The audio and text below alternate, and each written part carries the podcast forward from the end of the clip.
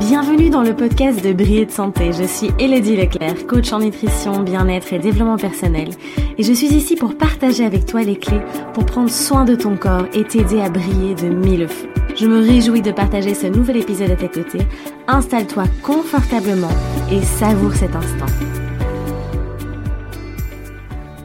Salut beauté, j'espère que tu vas bien. Alors je suis euh, mais méga méga ravie de te retrouver aujourd'hui pour parler d'Ayurveda parce que c'est quelque chose qui me passionne très très fort.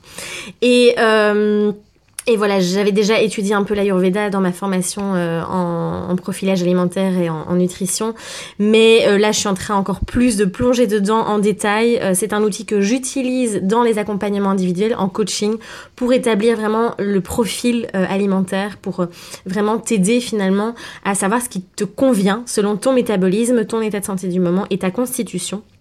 Et donc, pendant les trois prochains, podcasts, pardon, on va vraiment parler de l'Ayurveda et je vais te décrire euh, les trois doshas. Donc, c'est les trois constitutions qui existent, euh, ce qui va te permettre de te donner des outils en fonction de ton dosha, de ta constitution. Alors, il existe plein de questionnaires en ligne. Hein, tu peux vraiment euh, essayer de trouver ta constitution via ces questionnaires. Après, moi, je l'ai fait aussi en, en coaching individuel. Après, dans toutes les clés, dans tout ce que je vais te donner là pendant ces trois prochains podcasts, ça va vraiment t'aider aussi à euh, pouvoir te situer entre ces trois doshas. Alors, il faut savoir que donc le dosha, si, tu veux, c'est vraiment une constitution, donc c'est des constitutions. Euh, donc euh, en Ayurveda, ils ont déterminé qu'il y avait trois constitutions différentes. Après, Attention, on peut être, avoir deux constitutions, être bidosha, ou parfois il y a des personnes qui sont équilibrées, qui ont les trois doshas aussi.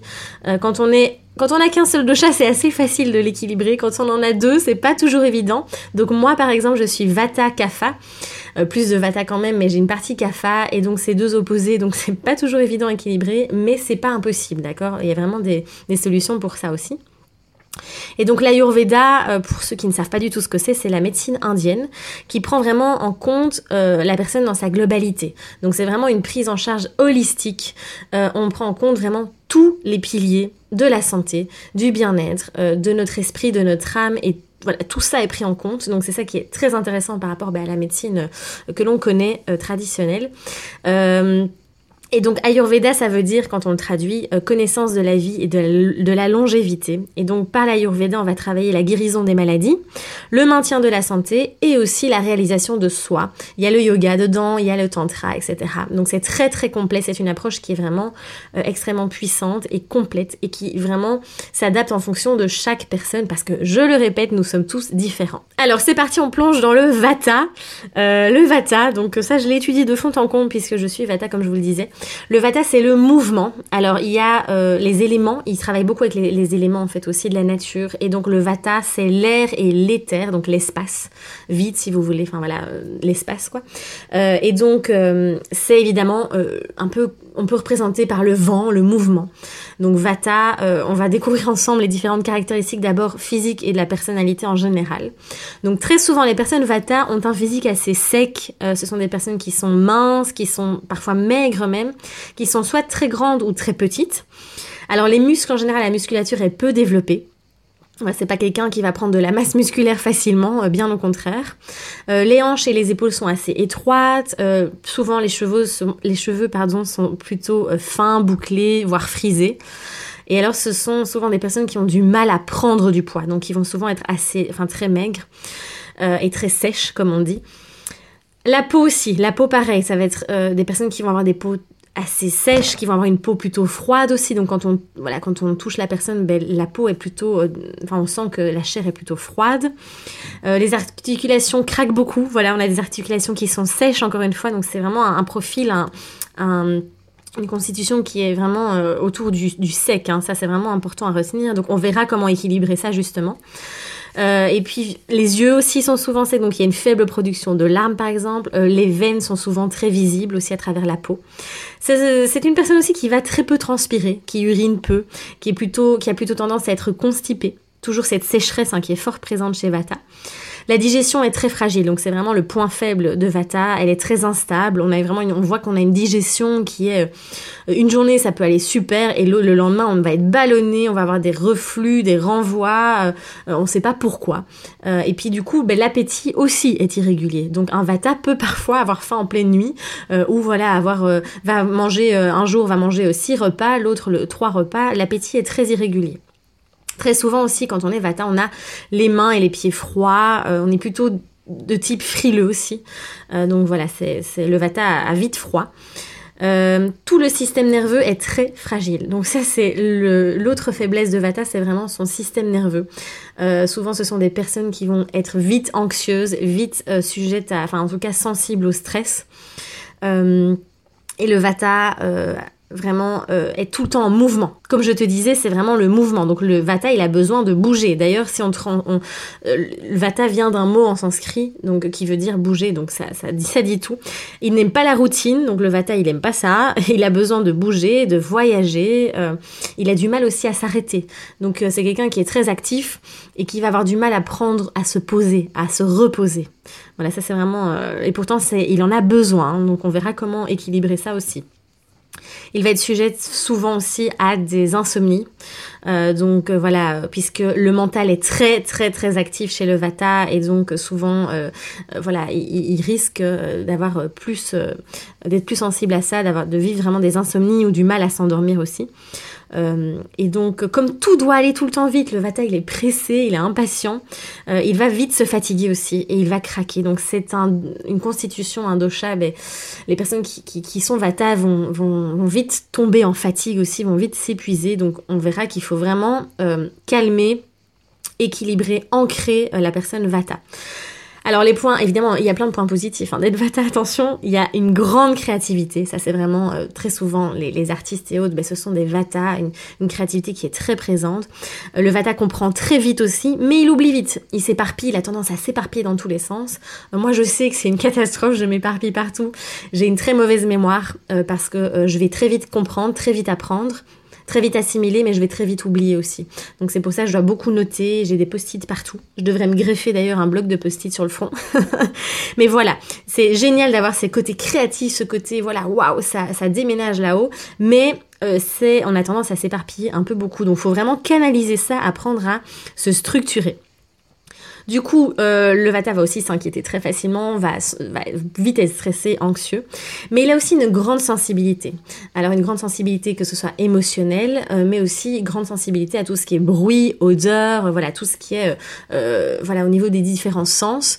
il y a quand même une sensibilité aussi, aussi à ce niveau-là. Donc pareil, ça va vite l'épuiser. Un Vata qui va être en plein milieu de la foule avec du bruit toute la journée et autres, il va vraiment, vraiment avoir besoin de se ressourcer en fin de journée.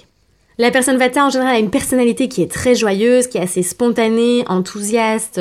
Ce sont des personnes qui aiment vraiment le contact, euh, qui parlent vite ou trop. D'ailleurs, je vais peut-être calmer le rythme. Donc voilà, qui parlent vite en tout cas, ou trop, hein, ça dépend, hein. il n'y a pas toujours les deux ensemble. Hein. Euh, et alors c'est marrant parce que le Vata n'aime pas du tout le vent ni le froid. Euh, voilà, ça représente bien puisqu'il y a déjà cet excès de froid et, de mouvement en lui. et donc par le massage à l'huile, des massages à l'huile, ça vous verrez que j'en parlerai dans, comment le rééquilibrer, euh, ça va être vraiment important, intéressant de euh, travailler ça, d'utiliser ces massages pour, pour ancrer, pour, euh, pour réchauffer aussi le vata.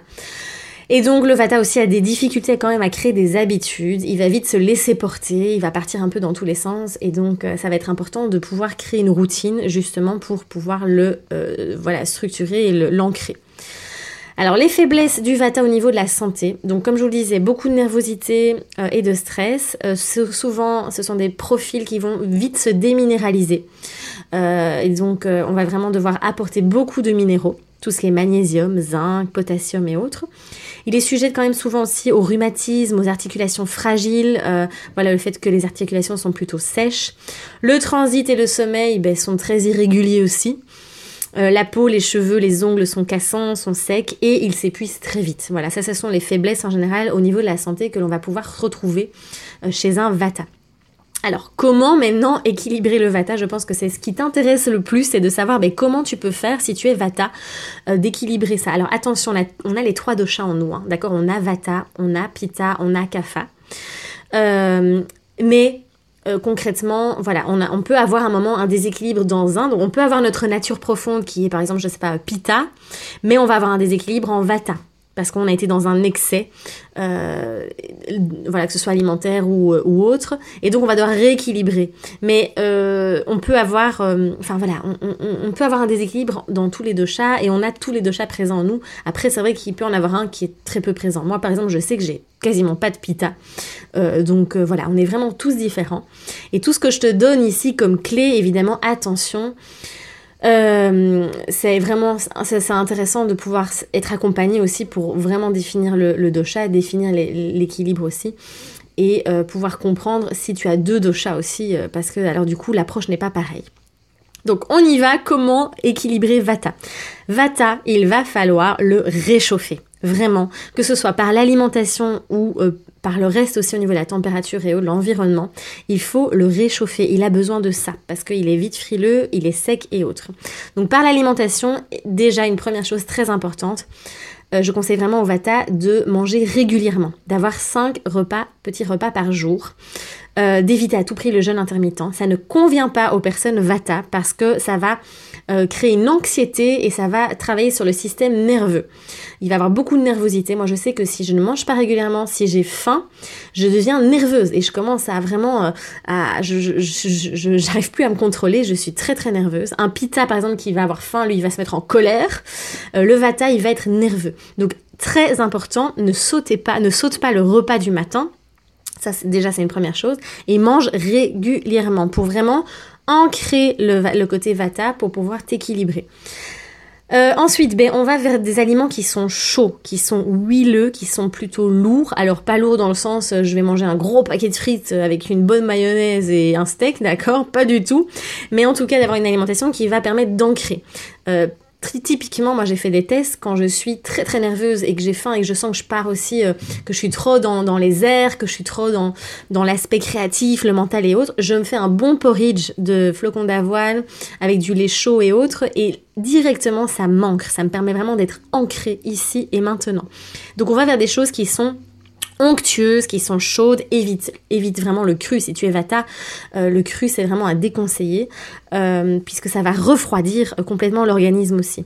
Donc le vata va pouvoir manger euh, des aliments comme la patate douce, la banane, les porridge à, l'avoine, toutes les huiles aussi, les graisses, les bonnes graisses évidemment, euh, la viande. Alors tout ça évidemment en quantité modérée. Hein. Je vous dis pas qu'il faut manger des steaks tous les jours, loin de là, d'accord? Ça c'est important à savoir.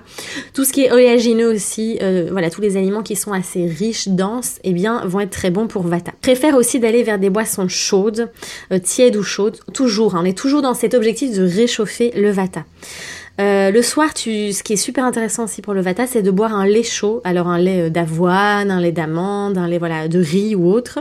Le soir avec un petit peu de cannelle un lait chaud et ça va vraiment permettre de bien réchauffer avant d'aller dormir et de calmer encore une fois ce vata qui peut être vraiment euh, très actif même le soir, même la nuit. Euh, il a besoin de goût sucré aussi, euh, d'où le lait d'avoine et tout ça, mais pas trop, on va pas dans l'excès, c'est pas pour ça qu'il faut manger du sucre, il faut toujours aller vers les bons sucres évidemment. Alors pour équilibrer tout ce qui est au niveau du corps, alors maintenir encore une fois vata au chaud via les bains, les saunas, via aussi euh, prendre en hiver, utiliser des bouillottes, euh, des tisanes, des infusions, tout ce qui est massage aussi. Les massages pour Vata sont excellents, les massages à l'huile de sésame, d'amande douce. tu peux te masser toi-même, hein. je dis pas qu'il faut aller chez un thérapeute, hein. vraiment le soir tu t'enduis, tu, te masses avec de l'huile végétale et vraiment pour réchauffer. C'est toujours le même principe et surtout quand le Vata il a quand même une peau assez sèche, donc on vient vraiment nourrir la peau pour pouvoir lui apporter pardon tout ce dont elle a besoin. Du repos aussi. Ah, c'est pas évident pour le Vata, on a toujours envie d'être à 2000 à l'heure. Euh, go go go, on a plein d'idées, papa ça part dans tous les sens. Il faut te reposer si tu es Vata. C'est hyper hyper important d'avoir régulièrement des, petites siestes ou ne fût-ce qu'un repos couché. Je ne dis pas qu'il faut dormir euh, deux heures par jour euh, en pleine journée, mais en tout cas de t'allonger une demi-heure simplement. Et tu vas voir, ça recharge les batteries. mais Vata a besoin de ça. Si tu t'épuises que tu vas au boulot, puis tu vas une heure à la salle de sport tous les jours, tu vas avoir un déséquilibre énorme, tu vas t'épuiser à la longue et donc ça va être très difficile de rééquilibrer tout ça. Donc vraiment pour ton côté Vata, repose-toi et accepte-le. Accepte que tu as besoin d'un peu plus de repos que les autres. Moi, je sais que parfois, je suis avec des amis qui qui sont pas du tout vata et qui sont voilà, euh, qui ont une énergie assez stable toute la journée. Mais moi, non, j'ai besoin à un moment de m'éclipser pour pouvoir me poser, pour pouvoir être seule, pour pouvoir me calmer. Et c'est d'accepter ça, d'accepter le fait que tu fonctionnes comme ça, différemment aussi, et de t'écouter. C'est vraiment une clé importante pour le vata. Évite absolument le surménage mental, euh, la télé le soir, la musique euh, qui est trop forte, euh, les films qui sont violents. voilà, c'est vraiment à éviter. Il faut vraiment que tu puisses calmer ce côté vata. Alors, pour le mental, pour calmer justement ce mental qui est très très très très actif, ça va être important, même essentiel de créer vraiment une routine, de créer une structure pour Vata. Donc le matin, la routine du matin par exemple, N'hésite pas, j'ai fait un podcast hein, juste avant où je te parle vraiment de, ma routine du matin, je te donne des clés. Mais pour le Vata, de commencer par une routine du matin va canaliser, va permettre de canaliser et d'ancrer. Parce que sinon, le Vata, dès qu'il se réveille, il part déjà dans tout son voilà tout ce qu'il veut faire tout ce que toutes ces idées qui sont très présentes ce mental qui est très actif. Et donc le fait de créer une routine que ce soit de la méditation du yoga de la marche de l'écriture écouter de la musique peu importe le matin va vraiment tout changer au niveau de l'énergie aussi sur la sur le sur la journée donc voilà, ça c'est vraiment important. Euh, pour le Vata aussi, c'est important d'entretenir, de nourrir la créativité parce qu'il a besoin de ça. Moi, je sais que toute une période, j'ai coupé cette créativité et euh, j'ai dépéri quoi. voilà, c'est vraiment quelque chose. Entretiens ta flamme de créativité, nourris-la via plein d'activités. Il y a plein plein d'activités, que ce soit l'art, la danse, le chant, la cuisine. Voilà, il, y a plein de manières vraiment de euh, d'entretenir cette créativité. Pour la partie sportive, donc pour le sport, pour le vata, euh, Vraiment, je déconseille d'aller vers des sports très intenses euh, qui sont qui demandent un effort euh, incroyable, même au niveau cardiaque et autres. Le Vata, attention, il faut vraiment y aller en douceur, d'accord? Le système nerveux est très fragile, les glandes surrénales peuvent très vite s'épuiser aussi. Donc, euh, comme le Vata s'épuise vite, on va en douceur. Donc, plutôt, on va aller plutôt vers des sports comme la danse, comme la marche, comme le yoga, les pilates, la natation, le tai chi tout, voilà, tous les sports qui sont plutôt doux, qui vont travailler en profondeur, mais qui vont calmer aussi euh, le côté vata. Et des séances pas trop longues non plus. Voilà, un vata qui fait une heure et demie de sport, il va être épuisé et va, devoir dormir après, enfin, va avoir vraiment du mal à récupérer. Donc, préfère vraiment des séances plutôt courtes, euh, mais régulières. Donc voilà, ça c'est toujours important de toute façon pour tout le monde, mais d'avoir plutôt des séances de 30 à 45 minutes euh, et tu fais des sports plutôt doux, ça va te canaliser. Sinon, tu vas vraiment t'épuiser à la longue. Et moi, j'ai vécu ça très récemment où je me suis dit, je m'y remets au sport, on y va, go. Je faisais des marches d'une heure et demie euh, avec quand même un soutien, enfin un maintien cardiaque assez important et ça m'a complètement épuisée. Donc voilà, c'est d'accepter aussi, d'accepter que en tant que Vata, ben le CrossFit c'est pas spécialement fait pour nous par exemple, euh, et c'est ok, c'est pas pour ça que voilà on peut pas euh, se muscler, s'affiner et autres. Il y a d'autres techniques, du renforcement musculaire en profondeur aussi, euh, mais voilà, c'est de s'écouter encore une fois et de d'adapter en fonction de son profil. Alors tu n'hésites pas si tu as la moindre question par rapport à Vata. Euh, et puis je te conseille vivement, vivement de, voilà, si tu veux avoir une thérapie, enfin une, séance vraiment d'accompagnement euh, vraiment en Ayurveda exclusivement, je te conseille vraiment de contacter Christelle de Home Ayurveda. Alors je mettrai le lien en dessous, euh, qui est une thérapeute en Ayurveda qui est absolument fantastique, qui pourra vraiment t'aiguiller aussi par rapport à tout ça. elle a une chaîne YouTube, n'hésite pas à aller voir. vraiment, je te mets toutes les infos ici en dessous. Et elle a créé une formation aussi en ligne avec Céline et Pierre de J'alimente ma santé où tu peux vraiment te former, comprendre euh, quel est ton dosha euh, et avoir toutes les clés, vraiment toutes les clés euh, pour pouvoir équilibrer ton dosha. et donc c'est une formation qui est super complète, qui est voilà, je l'ai suivie aussi et elle est vraiment incroyable. Donc si tu veux, ça peut vraiment t'intéresser et t'apporter énormément de clés. On se retrouve dans le prochain épisode pour parler de Pita cette fois-ci. Et l'épisode après, on parlera de Kafa. Euh, en tout cas, n'hésite pas à en parler autour de toi, à partager le podcast. Merci d'être là. Et puis, je te dis à très très vite. Prends soin de toi et ose briller.